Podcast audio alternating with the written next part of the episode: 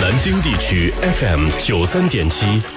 苏南地区 FM 九五点三，沟通你我，评论天下。正在播出的是是宁为你带来的军情观察。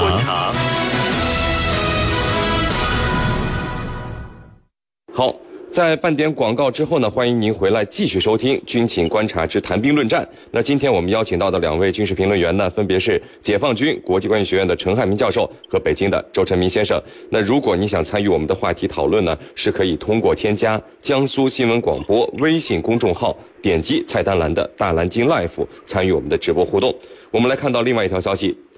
日本首相安倍晋三呢，十七号和美国当选总统特朗普在纽约举行了会谈。日本媒体称呢，这是特朗普赢得总统选举后首次和这个外国首脑会谈。特朗普在竞选中呢，曾经要求日本政府全额负担驻日美军的费用，而此前呢，安倍晋三做出的回应是，呃，说日美两国之间必须进行适当的分担。显然是并不愿意全额负担了。那么驻日美军费用问题会不会影响到美日两国的军事关系？美国的新当选总统特朗普对美日军事同盟到底又是一个什么样的态度呢？我们继续来聊到这个话题。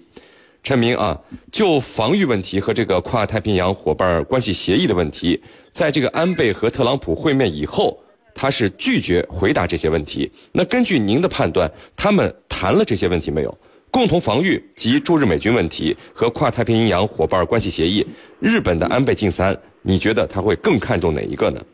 呃，我我相信他们这个在这次会面中一定会这些问题都谈到，因为这些问题是目前安倍政权非常关心的，都而且这个很有可能会左右这个日本在未来一个阶段，尤其是特朗普担任总统这四年之间，就第一个可能就是至少是未来一个任期之内。那么日本的整体的一个内外的一个政政策，因为我们知道日本实际上是不具备独立的这个外交政策，它的一切的政策都依托于日美安保条约。如果说日美安保条约出现了松动，或者说出现了这个一些这个呃不利于日本的一些变化，那么对于日本的整个外交政策来讲都是非常麻烦的。那么现在特朗普在之前的选举过程中非常高调的宣称，说是这个要重新和日本讨论这个呃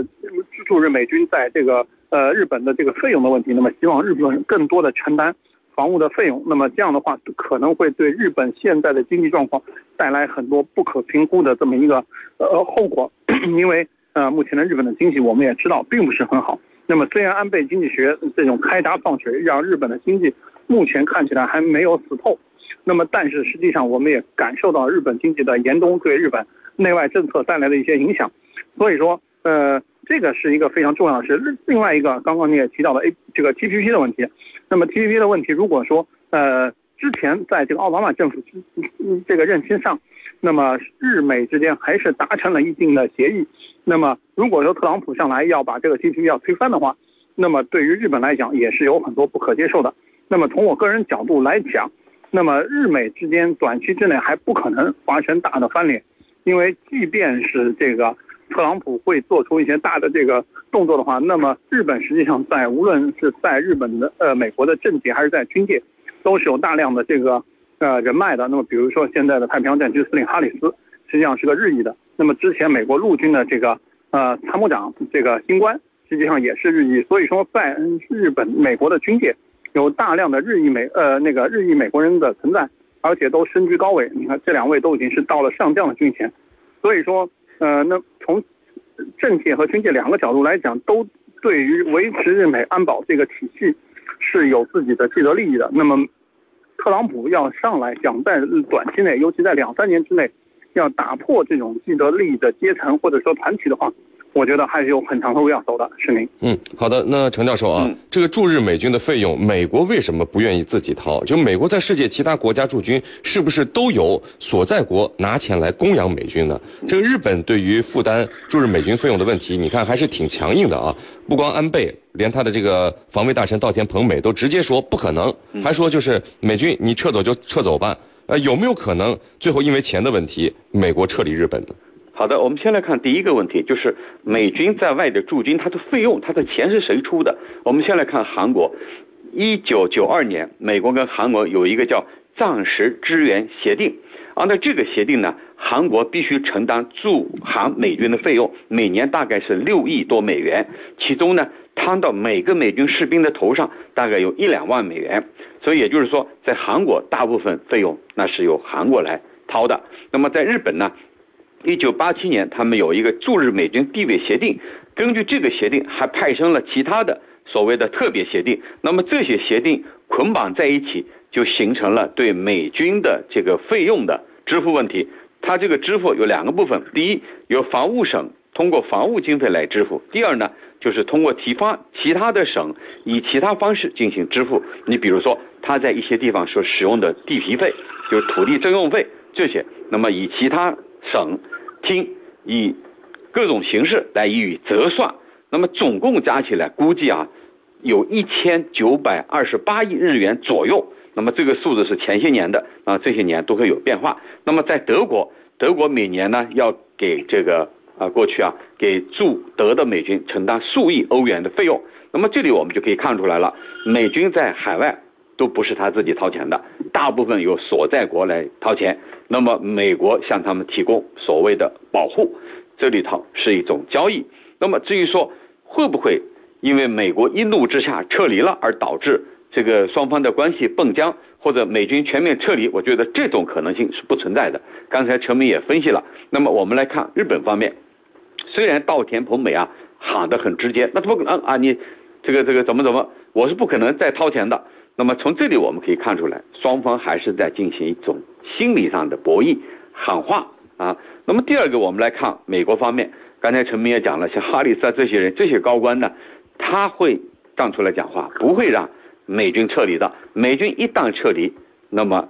这个亚太再平衡战略就无法去启动，那么美国的军事实力也会从此走一个下坡路，因为你没有什么任任务了，你没有什么假想敌了，那么你干脆像英国一样撤回来吧。那么这样不是他们所看到的，所以我们就感觉到目前美国跟日本之间，它还是一种喊话，通过喊话能够争取更多的这种利益，这是主要的因素。主持人，嗯，好的。那陈明啊，你觉得特朗普对于美日军事同盟是一个什么样的态度？就是特朗普竞选期间发表的那些言论，在执政之后有多少能够真正兑现为政策？这一点上，请你给我们再分析一下呢？呃，我觉得这个特朗普对于这个西太平洋的格局应该不会有大的变化，因为我们知道这个西太平洋对于美国来讲还是一个非常重要的这个一个后院。那么这个无论是中国和日本，都是美国最最重要的贸易伙伴。如果说中日之间出现了一些这个不平衡，或者说是一些战略上的对峙，那么对于美国来讲还是一个相对比较好的一个局面。因为中日之间如果出现对峙的话，那么对于美国来讲，它可以啊施展它的所谓的离岸平衡手，那么在中日之间平衡这个关系，那么它可以获得自己最大的利益。所以这也是美国一直在南海、在东海钓鱼岛问题上在那儿施加影响，是要制造事端的这么一个。呃，重要的这个这个原因，那么他希望中日之间产生对峙，甚至是希望中这个中国和所谓的南海集团以及南海周边诸国发生矛盾。那么在这个时候，那么这是最有利于美国的，他可以抽身在世外啊，以这个所谓的这个平衡者的角角色出现，那么来从各方攫取利益。那么这时候中国也要啊看美国的脸色，那么周边国家也要看美国的脸色，甚至是一些国家他只能抱紧美国的大腿。那么从目前的情况来讲，那么尤其是这个杜特尔特的菲律菲律宾这个杜特尔特总统，那么发表了一些这个不利于美国的言论，以及是现在日本在这个整个东海的对峙中处于一个下风的这个状态，都让美国觉得，哎，这这么玩可能未来会出现问题了。那么现在特朗普也是针对这样一个局面提出啊，在西太平洋会要有所政策的调整，但是我相信这个调整是不可能有带太大的一个变化，那么最多是。在东海或者在南海这个一些问题上，它可能会有所收敛，因为我们看到在今年的夏天、秋天的时候，那么美国在南海的挑衅是非常严重的，那么呃一度有擦枪走火的可能性。那么呃我相信特朗普上来之后会把这个问题降级，那么之后还是会跟中国来做做这种外交上的交易，看看中国能够啊向美国提供些什么，或者说是以这个南干美美国干涉南海和东海问题作为一个话题。来跟中国讨价还价，我相信这会是特朗普的一个政策。那么第二个问题，你提到特朗普的政策有多少会有落实？那么从目前，呃，国外媒体一些分析来看，那么他在国内的一些减税的政策应该是比较具有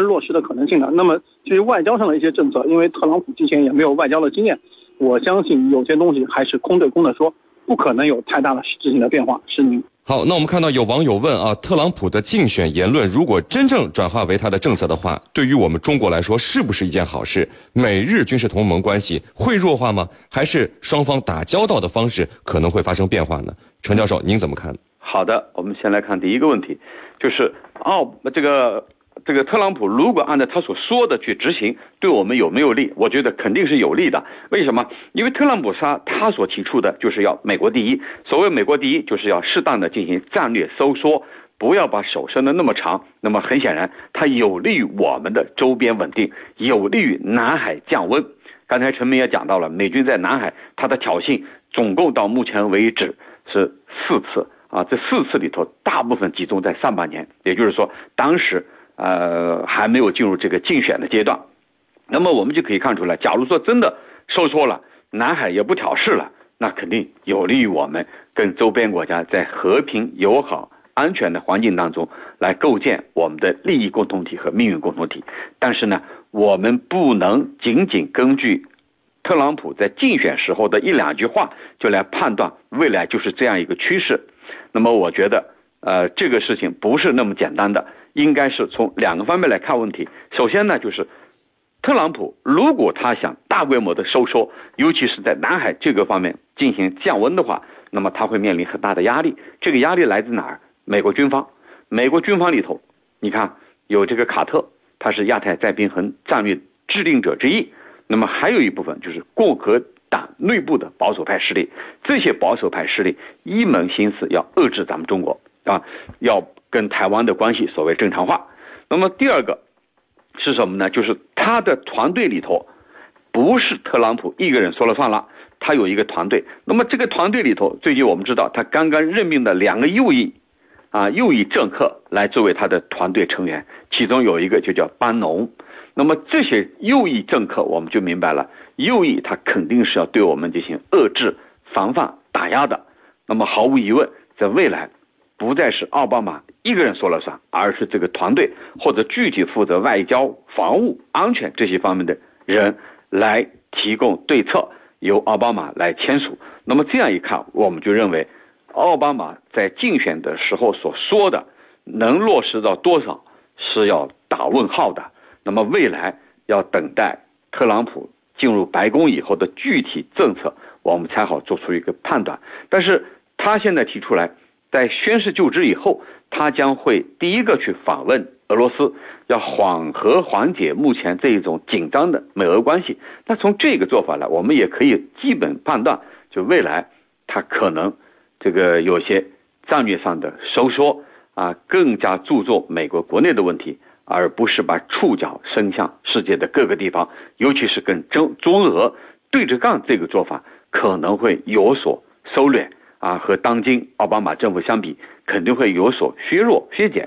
这个呢，可能是比较肯定的。主持人，好的，非常感谢我们的两位军事评论员，解放军国际关系学院的陈汉民教授和北京的周成明先生，今天给我们带来的精彩解读，谢谢两位。